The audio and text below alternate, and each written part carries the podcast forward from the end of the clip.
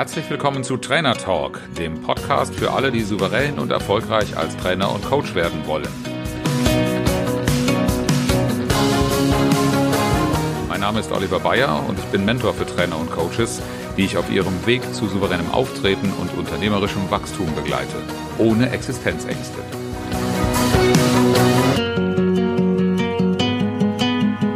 Schön, dass du mit am Start bist zu einem Thema, heute mal ganz praktisch in organisatorischer Mission unterwegs, erfolgreiche Großgruppenmoderation.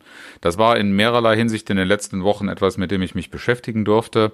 Und dabei sind mir eine ganze Reihe Aspekte aufgefallen, die ja erfolgskritisch sind, an die du auf jeden Fall denken musst und die auch einen großen Unterschied zu dem machen, was vielleicht mehr unser Alltagsgeschäft ist, vielleicht auch für dich äh, in der Moderation von Workshops. Grundsätzlich ist die Problematik von Großgruppenveranstaltungen, dass entgegen dem, zumindest was meine Praxis angeht, äh, dem Geschäft mit Gruppen von bis zu 12 bis 15 Teilnehmer maximal, eine eingeschränkte Spontanität ist. Denn so eine Großgruppenveranstaltung, in aller Regel reden wir hier von 40 Teilnehmern aufwärts und das können auch gerne schnell mal dreistellige Teilnehmerzahlen von 1, 2, 300 werden. Je größer diese Zahl ist, desto schwieriger ist es mit deiner Flexibilität. Wo du bei einer überschaubaren Gruppe noch schnell eine Kursänderung, eine Planänderung aufstellen kannst, ohne dass es großartig zu Fragen kommt, die man nicht schnell klären kann, ist für eine große Gruppe diese Kursänderung vom Material, von der Vermittlung, von all so vielen Aspekten ungleich schwieriger, weil die ganze Logistik, die für viele Leute gebraucht wird, nicht in äh, dieser äh, Weise so schnell bereitgestellt werden kann. Eine weitere Problematik kann die Gruppendynamik werden. Du musst dich bei Großgruppen darauf einstellen, dass viel spontaner und stärker die Ausschläge in eine Stimmungsrichtung gehen und damit muss man schon bewusst umgehen. Auch das grenzt die Spontanität sehr stark ein. Äh, was besonders schwierig ist, ist der Vertrauensaufbau. Wir haben zwar eine größere Gruppendynamik, die ist aber nicht automatisch auch im Vertrauensaufbau mit dem Einzelnen gegeben, denn dein Kontakt zu den Teilnehmern, der ist einfach ein anderer, wenn die Zahl der Teilnehmer sehr groß ist. Der persönliche 1 zu 1 Kontakt, der in einer überschaubaren Workshop-Gruppe noch problemlos zu halten ist, der ist natürlich bei 40 bis 100 oder gar 200 Teilnehmern nicht mehr in der gleichen Weise zu gewährleisten. Aber wo Schatten ist, ist bekanntlich auch Licht. Du hast natürlich mit der größeren Form der Veranstaltung, und da möchte ich dir ausdrücklich Mut machen, auch eine größere Breitenwirkung. Es macht absolut Sinn, darüber nachzudenken, je nach Art der Veranstaltung und, und äh, was du damit erreichen willst, die Teilnehmerzahl größer anzusetzen. Größere Breitenwirkung hat schließlich auch eine wirtschaftliche Bedeutung. Wenn du verkaufen willst, dann ist das Potenzial von 200 Teilnehmern ungleich größer als von 20. Vernetzung und Community ist ein weiterer sehr positiver Aspekt. Dadurch wird deine Veranstaltung viel attraktiver und auch du selbst, wenn du an einem Community-Aufbau interessiert bist, hast natürlich mit einem solch großen Event erheblich größere Wachstumschancen für dein Vorhaben. Und das Energiepotenzial, das ist die Kehrseite der Gruppendynamik, die dir gerne natürlich auch ins Negative umschlagen kann. Es liegt schon recht viel Potenzial darin, eine größere Masse zu aktivieren. Das durfte ich schon recht früh auch als Musiker erfahren.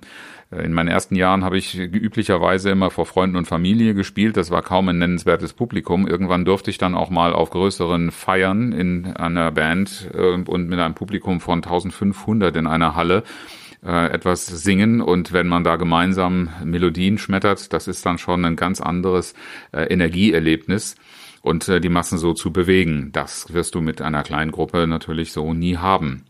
Aber das A und O, was dann auch für dich selbst entscheidet, äh, ist eine Großgruppenmoderation erfolgreich oder nicht. Das solltest du am Anfang stehen haben und auch ganz klar für dich selbst formuliert haben und vermitteln. Nämlich, was ist das Ziel der Veranstaltung? Gibt es unterschiedliche Ebenen zu betrachten. Für dich von Veranstaltungsseite natürlich, was willst du persönlich damit erreichen? Aber auch, was hat der Besucher als Ziel? Welches Ergebnis wird er mitnehmen? Was ist das, was ihn hinlocken kann? Und das sollte unbedingt zu jeder Zeit gut sichtbar und im Bewusstsein eines jeden, der mitwirkt, klar sein. Nun zu der Checkliste, die du einfach durchgehen musst und die Aspekte, die du, an die du dringend achten musst, an die du denken musst, wenn deine Großgruppenmoderation gelingen soll in der Führung auf das Ziel, das du formuliert hast.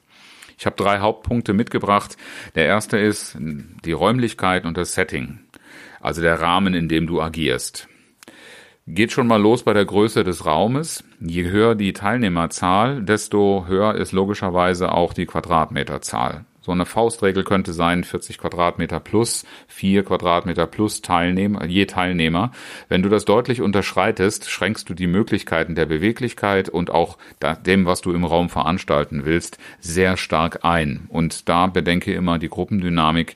Wenn äh, Enge, wenn Platzmangel herrscht, äh, das habe ich selbst oft genug erlebt als Teilnehmer, dann entsteht schnell eine schlechte Stimmung schon ziemlich bald von einer Teilnehmerzahl von, sagen wir mal, 80 bis 100 würde ich dran denken, eine Bühne bereitzustellen. Gar nicht so sehr, um dich selbst besonders zu inszenieren. Wenn du das magst, ähm, kannst du natürlich auch bei kleineren Teilnehmerzahlen damit loslegen. Aber es hat was mit der Sichtbarkeit zu tun. Ich habe ähm, in, der Vergangenheit des Öfteren mal Veranstaltungen besucht, die in dieser Größenordnung Teilnehmer hatten. Und dann merkt man schon ziemlich schnell, dass, naja, eine Projektionsfläche kannst du noch höher an die Wand hängen, aber die Akteure, die vor dem Publikum sprechen, wenn du so eine Art Kinobestuhlung hast, das geht dann ab der Mitte der Reihen los, dass man nicht mehr so richtig mitbekommt, was vor einem da passiert, weil ähm, natürlich auch mal ein Sitzriese vor dir ist, weil du, ähm, wenn du weiter weg bist, einfach auch den Kontakt nach vorne nicht mehr hast. Liegt einfach an der Größenordnung. Und äh, die Einsehbarkeit in das Geschehen, das äh, auf der Bühne passiert oder auf dem, was als Bühne behandelt werden könnte, reden hier so von einer Erhöhung von 30 bis 50 Zentimetern. Das reicht oft schon, um einfach einen anderen Blickwinkel zu haben.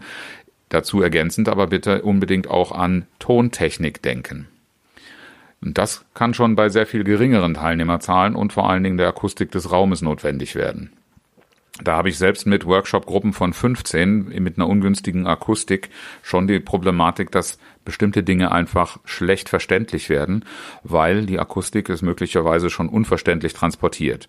Hier also wichtig, früh genug daran denken, mit einer Tontechnik zu arbeiten und Ganz wichtig natürlich auch nicht nur die Tontechnik hinzustellen, sondern damit auch mal zu üben. Weil wie oft erlebe ich, erlebe ich Redner, erlebe ich äh, Präsentatoren, die so ein Mikrofon vor sich halten wie eine Eistüte, weil sie nie damit ge äh, gelebt haben, geübt haben, umzugehen, äh, verstehen und dann daran vorbeisprechen. Und dann nützt die schönste Tontechnik nichts, wenn das Mikrofon nicht wirklich einfängt, was gesagt wird.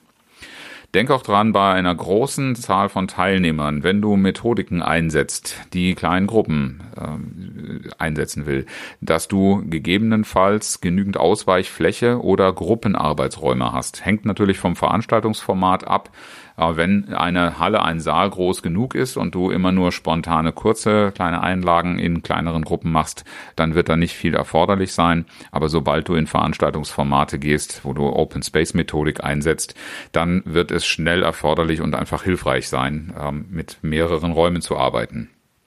Ein ganz wichtiger Aspekt für den Rahmen, für die Planung deiner Veranstaltung ist der Zeitaspekt die einzelnen Übungen, die du ansetzt, die einzelnen Abschnitte, Programmabschnitte, die du ansetzt, sollten großzügig kalkuliert sein, weil dir mit einer großen Teilnehmerzahl schnell die Zeit davonläuft. Das liegt einfach an den längeren Wegen und an den größeren Massen, die bewegt werden auf diesen Wegen. Achte also darauf, dass Pausenzeiten erstens klar kommuniziert und zweitens auch groß genug dimensioniert sind bei einer, einem 200-köpfigen Publikum wird es selten funktionieren, 10 bis 15 Minuten Pausen zu machen und dann pünktlich wieder einsetzen zu können. Zweiter Hauptpunkt für die Vorbereitung auf äh, deiner Checkliste sind Material und Unterlagen so, sofern du äh, mit einer großen Gruppe arbeitest, darfst du dich darauf einstellen, dass eine Erklärung einer Übung zum Beispiel oder einer, einer Maßnahme, die durchgeführt wird oder Einzelne angeleitet werden soll, etwas zu tun, nicht einfach so einfach zu transportieren ist und dass insbesondere Rückfragen nicht so offen und so schnell gestellt werden wie mit, bei einer kleinen Gruppe.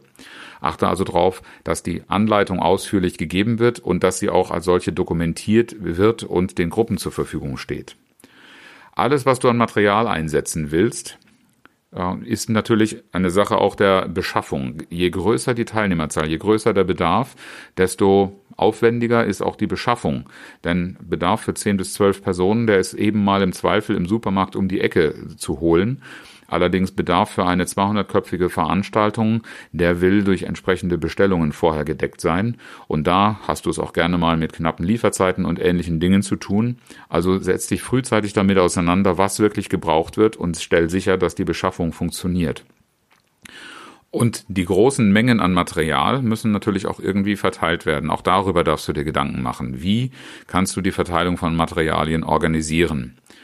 Wenn du im Workshop bisher ganz gerne spontan zu einer Übung ein Arbeitsblatt ausgeteilt hast, dann kannst du jetzt schlecht mit einem Stapel von 200 Blättern durch die Reihen gehen und die zu verteilen. Weil bis du äh, beim letzten angekommen bist, äh, langweilen sich die ersten schon, weil sie ihre Übungen fertig äh, durchgeführt haben. Wie organisierst du das? Wann verteilst du was? Und wo muss es bereitstehen? Ist durchaus etwas anspruchsvoller, als wenn du als Master einer Veranstaltung das alles selbst im Griff hast. Und was ich bei der Tontechnik schon mal angedeutet habe, gilt natürlich für alles, im Kleinen sogar für eine normale Gruppenveranstaltung. Sämtliche Technik, die du einsetzt, sollte natürlich vorher gecheckt werden und Material, das du einsetzt, gegebenenfalls funktionsfähig, ähm, ob das ob Stifte, Materialien, ähnliches sind, von denen, wenn von etwas abhängt, dann mach einen Qualitätscheck. Jetzt wirst du dir vielleicht denken, ach, so viel Arbeit, wer macht das alles? Wenn du eine Großgruppenveranstaltung planst, wenn du die Großgruppenmoderation auch konzipierst, dann mach dir unbedingt Gedanken darüber, mit wem zusammen du das tust. Eine Großgruppenveranstaltung funktioniert in der Regel nicht, wenn du nicht ein entsprechendes Team aufstellst. Mit 40 magst du das vielleicht noch ähm, schaffen. Aber ich habe äh, Erfahrungen gemacht mit der Gruppengröße mit zwei weiteren Trainern und war überaus dankbar, dass wir die zur Verfügung hatten. Das haben wir schon als teilweise knapp empfunden.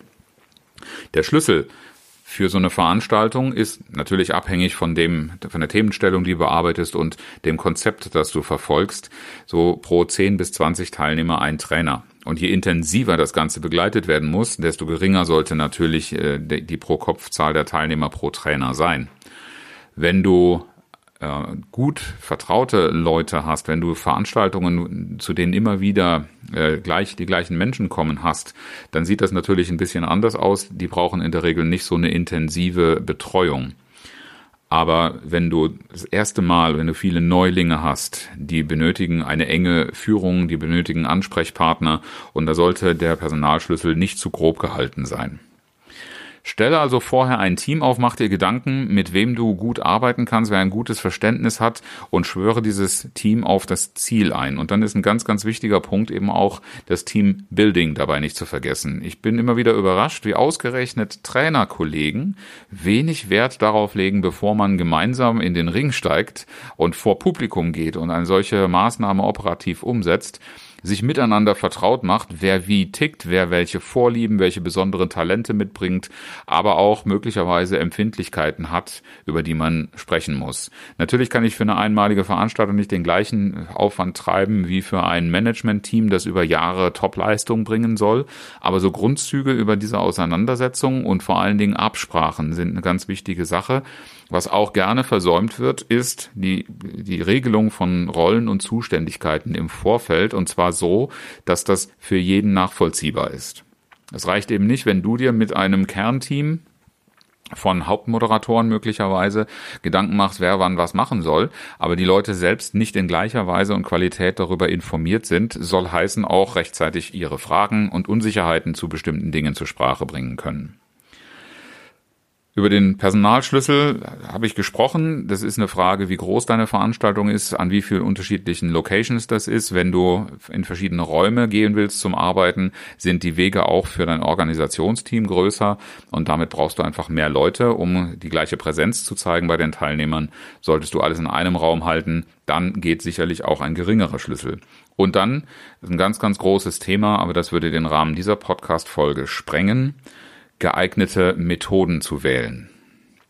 Denn für Großgruppen kannst du in aller Regel nicht die gleichen Energizer, nicht die gleichen Arbeitsmethodiken einsetzen, wie du das mit einer Workshop-Gruppe von 10, 15, vielleicht 20 Teilnehmern noch ohne weiteres durchführen kannst.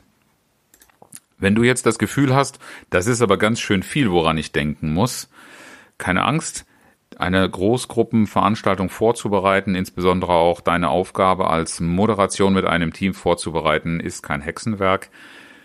Schick mir gerne deine Fragen per Mail oder reserviere dir, buche eine Sprechstunde. Den Link für beides findest du in den Show Notes. Ich freue mich darauf, dich äh, zu begleiten, zu unterstützen und dein erfolgreiches Großgruppenevent mitzugestalten. Zum Abschluss habe ich wieder ein inspirierendes Zitat dabei, heute von Peter Bamm. Das Leben ist zu aufregend, als dass man gemütlich darin herumsitzen dürfte.